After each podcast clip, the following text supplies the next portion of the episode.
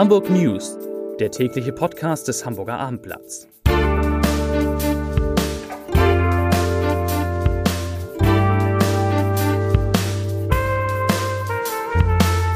Herzlich willkommen. Mein Name ist Lars Heider und damit ihr, damit Sie wissen, dass Sie bei diesem Podcast nicht allein sind, verraten wir heute mal die aktuellen Abozahlen. Die liegen nämlich tatsächlich immerhin schon bei 12.000 Abonnenten. Dieser Podcast hat schon 12.000 Abonnenten und es entwickelt sich rasend schnell. Da freuen wir uns alle hier beim Hamburger Abend drüber. Heute ist die große Frage, sind Sie, seid ihr schon gegen Grippe geimpft? Wenn nicht, äh, dann sollte man vielleicht nicht mehr allzu lange warten. Darüber sprechen wir gleich.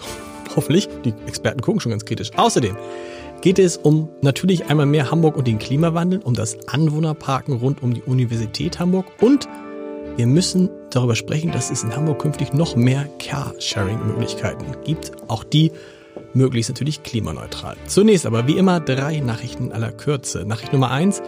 Bei einem verheerenden Brand in Rissen sind zwei Frauen gestorben. In einem Einfamilienhaus an der Straße Hexentwiete ist heute Morgen aus noch ungeklärter Ursache, Ursache ein Feuer ausgebrochen. Nachricht Nummer zwei.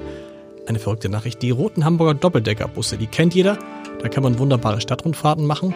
Die müssen künftig auf ihre menschlichen Tourguides verzichten und stellen stattdessen auf automatische Bandansagen um.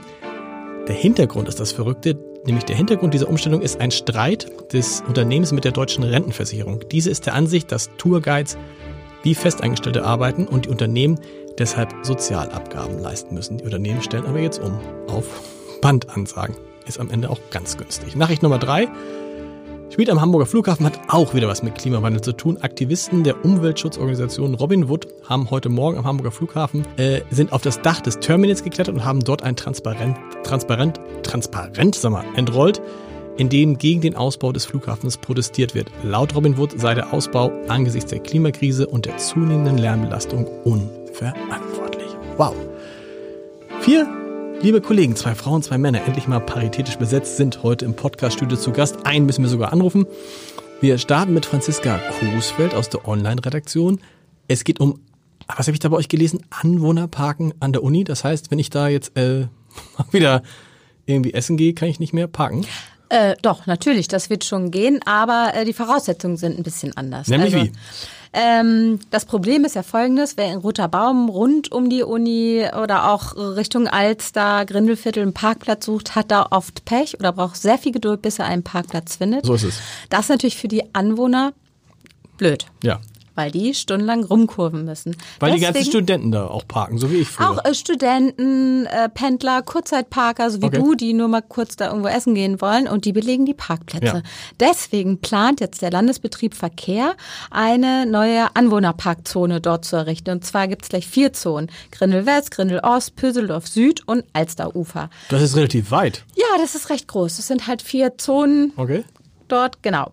Und ähm, Hintergrund ist, ähm, dass sie festgestellt haben, dass die Auslastung des Parkraums im Grindelviertel zum Beispiel zwischen 9 und 19 Uhr bei 90 Prozent liegt. Also wenn du dann wieder noch einen Parkplatz finden willst, das jeder, ist das- genau. quasi unmöglich. Genau. Und jetzt wird es eine Umfrage geben unter den Anwohnern. Man kann da ab morgen online dran teilnehmen oder man geht ins Mark Museum am Roten Baum. Mhm. Dort liegen Umfrageformulare aus und da kann jeder Anwohner teilnehmen und gibt es eine große Zustimmung, finden die Anwohner das richtig gut. Dann könnte das Ganze schon nächstes Jahr, im ersten Halbjahr 2020, realisiert werden. Sag mal, und was heißt das denn genau? Das heißt, dann darf man nur noch da parken, wenn man da wohnt. Nee, es wird wahrscheinlich auch so Parkscheinautomaten Okay. geben. Also ich kann halt da nicht mehr ewig lang äh, stehen und ich kann mir als Anwohner vor allem einen Bewohnerparkausweis holen, online für 25 Euro oder beim Landesbetrieb Verkehr für 30 Euro und dann muss ich keine Parkgebühren bezahlen. Die anderen müssen Parkgebühren bezahlen und es gibt dann, wird dann auch eine Begrenzung der Parkdauer geben. Okay. Sprich, ich darf da jetzt nicht mehr stundenlang irgendwelche Parkplätze blockieren. Ja, das ist eine schlechte Nachricht für alle die, die zur Universität dort Man gehen. kann ja auch öffentliche Verkehrsmittel Genau. nutzen, was auch viel Auto. klimafreundlicher ist. Deshalb Lars. muss man dazu sagen, dass, eh, was war vorhin, was ich gesagt habe, war ja rein theoretisch, denn ich fahre selbstverständlich seit zwei Jahren, das habe ich in diesem Podcast auch schon Mit dem Rad. Oh. Mit, oh. es ist so, ich fahre mit dem verdammten Fahrrad Das ist auch. toll. Toll. Vielen Dank, liebe Franziska. Conny Werner ist da. Nicht nur lange Redakteurin beim Abendblatt, sondern auch Ärztin. Da ist man immer froh, wenn man eine Ärztin in der Nähe hat. Conny, und wir müssen sprechen über Grippeimpfung. Ich habe mich schon lange geimpft. Ich auch. Auch so. Wie ist denn der Stand so bei, wie, wie machen, was machen die Hamburger in Sachen? Ich habe hier gesehen, in, hier bei uns arbeiten ungefähr 400 Leute und es haben sich nur 40 geimpft. Das scheint mir wenig zu sein. Aber gut, wie ist es in Hamburg? Leider gibt es darüber keine Statistiken, weil das nicht erfasst wird. Aber in den Gesundheitsämtern und den Bezirken ist aufgefallen, dass die Nachfrage deutlich gestiegen ist nach den Grippeimpfungen. Wir hatten ja auch diesen großen Grippe, den großen Impftag, wo dann auch der Bürgermeister und mehrere Senatoren sich haben gegen Grippe impfen lassen. Was heißt das? Äh, man kann sich immer noch impfen lassen, aber wir haben es im vergangenen Jahr gehabt, dann irgendwann war der Impfstoff alle. Wie sieht es Ja, im im Moment, Moment aus? ist aber noch genug da. ja. Äh, und in der, insofern besteht da jetzt irgendwie kein Problem. Also, äh, Sagst du einfach so. Und ja, das ist ja hier dokumentiert äh, in der Gesundheitsbehörde. Also bislang gibt es kein Problem. wer sollte sich impfen lassen? Das kannst du auch als Ärztin nochmal sagen. Also Menschen über 60. Automatisch, weil einfach so eine Grippe schnell zu einer Ja, Lungenentzündung. da gibt es aber unterschiedliche Meinungen dazu. Also me- äh, grundsätzlich empfiehlt die Ständige Impfkommission Menschen über 60, chronisch Kranke und Schwangere. und Menschen, die viel Kontakt haben mit Menschen, so wie hier in ja, der Redaktion. medizinisches Personal Medizinische- zum Beispiel. Aber der Aber- Hamburger Kinderarzt Dr. Stefan Renz, Oh, der oberste Hamburger Kinderarzt impft ja, nicht. genau, der plädiert dafür, dass auch gesunde Kinder geimpft werden. Wow, das wollte ich weil äh, je mehr Kinder geimpft sind, umso besser sind auch die Älteren geschützt, die irgendwie die Impfung nicht gut vertragen oder aus anderen Gründen nicht geimpft werden können. Genau, und das ist nämlich, ich habe das nämlich im, im darf ich erzählen, Anfang diesen Jahres gehabt, hat mein einer Sohn eine Influenza A gehabt. Das ist gar nicht lustig, der lag nämlich, glaube ich, zwei Wochen lang mit 40 Fieber im Bett. Da musste man immer, wie heißt es, Paracetamol und Dings im Wechsel geben, damit das, der Fieber runterging. Also die Empfehlung, eher impfen, auch Kinder impfen zu lassen, Kinder auch mit Spritzen. Ja, es gibt auch so ein Nasenspray, Ja. aber Renz meint, das wirkt nicht so gut, also er bleibt bei der Spritze. Und ich glaube, bei Kindern ist es so, je nachdem wie alt sie sind, müssen die sogar zwei Spritzen kriegen. Ne? zweimal am- beim ersten Mal geimpft werden. Also impfen lassen. Die gute Nachricht ist ja, es gibt noch Impfstoff. Vielen Dank, liebe Conny. Und Volker Meester ist da aus der Wirtschaftsredaktion.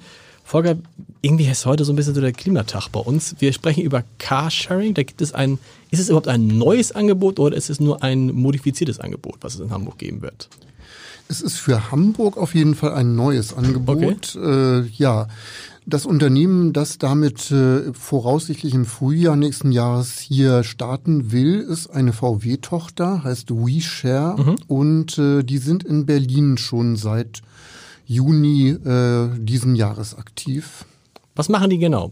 VW hat auch, ist auch eine, Moja ist da auch eine VW-Tochter, ne? Richtig, Moja ist auch eine VW-Tochter. Das Ganze findet auch tatsächlich statt im Rahmen dieser, ja, die Stadt nennt es strategische Mobilitätspartnerschaft zwischen Hamburg und Volkswagen. Und äh, ja, WeShare will im Frühjahr äh, nächsten Jahres mit mindestens 1000 äh, Elektro-Sharing-Autos nach Hamburg kommen. Und das ist dann, funktioniert dann genauso wie äh, Car2Go. Das sind keine Fahrer, sondern die stehen irgendwo und man Das steigt ein. ist genau so, äh, nicht stationsgebunden. Die Autos stehen eben irgendwo und man steigt ein, ganz genau. Und das Vorteil ist, ich weiß gar nicht, wie ist es bei anderen Sharing, Carsharing-Angeboten? Die sind teils, teils. Da sind auch einige dabei, die schon mit Elektroautos fahren, aber die meisten so eine Mischung, ne? Das ist eine Mischung, Ja. aber bisher dürften die äh, Verbrennungsmotoren noch deutlich überwiegen. Überwiegen. Okay, cool. Und in, weiß man schon was über die Preisgestaltung? Ist es dann günstiger, so ein E-Auto zu fahren?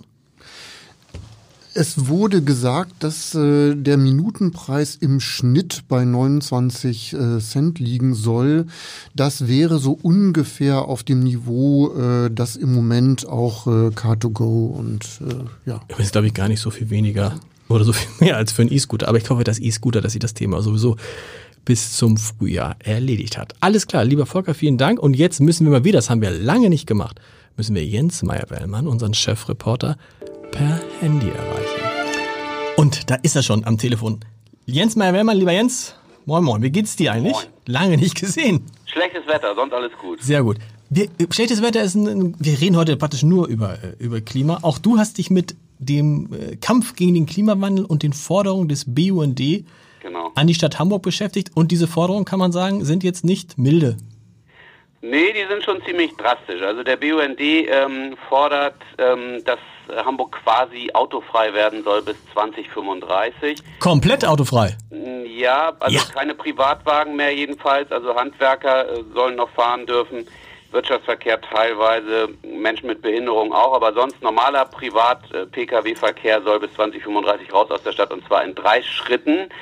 Bis 2025 innerhalb des Rings, Ring 1, bis 2030 dann innerhalb des Ring 2 und bis 2035 im Ring 3, also quasi dann fast ganze Stadt. Ne? Das ist mal irgendwie, wie, wie, wie, wieso trauen Sie sich das auf einmal? Das ist ja eine Forderung, die sehr weitgehend ist und ich glaube, die man vor zwei, drei Jahren, die selbst der BUND nicht gestellt hätte, oder? Ja, das mag sein, aber Sie sagen, die Lage sei ganz, ganz ernst. Alle jüngsten Zahlen würden eben darauf hindeuten. Sie sprechen in dem Papier, was Sie da vorgelegt haben, sogar von, einer, von einem möglichen Anstieg des Meeresspiegels von bis zu 60 Metern.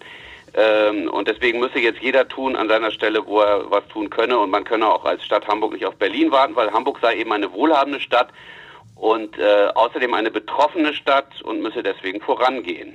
Gibt es noch mehr Forderungen, die die haben außerhalb also, des Autoverkehrs? Ja, es gibt sehr viele, es gibt einen ganzen Katalog. Ähm, die zweite, die sicherlich sehr umstritten sein wird, ist die, dass sie sagen, ihr sollt nicht mehr so viel Wohnungen bauen. Also die sagen, dieses 10.000 äh, Wohnungen pro Jahr bauen äh, wollen, das dürfe nicht mehr sein. Das binde viel zu viel Kapazitäten, deswegen komme man nicht dazu, ähm, die bestehenden äh, Häuser und Wohnungen so zu sanieren, dass sie klimafreundlich sind. Gibt es schon Reaktionen aus der Politik oder? Ja, es gibt viele Diskussionen, zum Beispiel in Social Media. Die Reaktionen aus der Politik werden sicherlich auch noch kommen. Man kann natürlich sagen, dass das ganz schwierig ist, äh, einfach keine Wohn oder viel weniger Wohnungen zu bauen, denn das gibt ja auch soziale Probleme. Wir wissen ja, dass die Mieten stark steigen und dass der Wohnungsbau ein halbwegs wirksames Mittel dagegen ist. Und wenn man da plötzlich äh, auf die Bremse tritt, dann kann das natürlich bedeuten, dass die Mieten noch stärker ansteigen. Und zu den Autos? Was wird da diskutiert? Also da gehe ich auch davon aus, dass das, dass das noch richtig äh, ähm, Streit gibt. Es gibt auch einige, die schon jetzt sagen, das wird den Grünen schaden, dass sozusagen die potenziellen Verbündeten von den Naturschutzverbänden jetzt so relativ radikale Forderungen vorlegen. Stimmt, das habe ich auch. Das war das erste, was ich dachte, wenn dann ja. sowas kommt. Und wenn ich jetzt äh, Peter Schenscher würde ich sagen, na ja, die Grünen und Sie wissen ja, wie weit das dann gehen kann, dann ist der Schritt von der autoarmen Innenstadt ja. bis zur autofreien Stadt kein kleiner. Jens, vielen Dank. Bleib noch mal dran. Wir haben nämlich noch einen, einen Leserbrief, auch ja. der beschäftigt sich mit Klimawandel. Wir hatten ja neulich äh, Luisa Neubauer von Fridays for Future hier im Podcast-Studio zu Gast. Und zu dem Gespräch, das ich mit Luisa Neubauer geführt habe, schreibt Eva Maria Ewert, es ist gewiss gut und wichtig, dass junge Leute sich politisch engagieren. Bevor ich jedoch Frau Neubauer und ihre Gefolgschaft ernst zu nehmen beginne, müssten diese gründlich und nachhaltig über Lebensleistungen von alten weißen Frauen und Männern nachdenken. Nur Mut. Ja, das ist. Wie findest du Luisa Neubauer und Fridays for Future? Ja, auf jeden Fall ist das äh, eine Frau, die dafür sorgt, dass ähm, das Thema nicht in Vergessenheit gerät in Deutschland. Genau. Und wer es sich nochmal anhören will, www.abendblatt.de slash Entscheider. Wir hören uns morgen. Tschüss.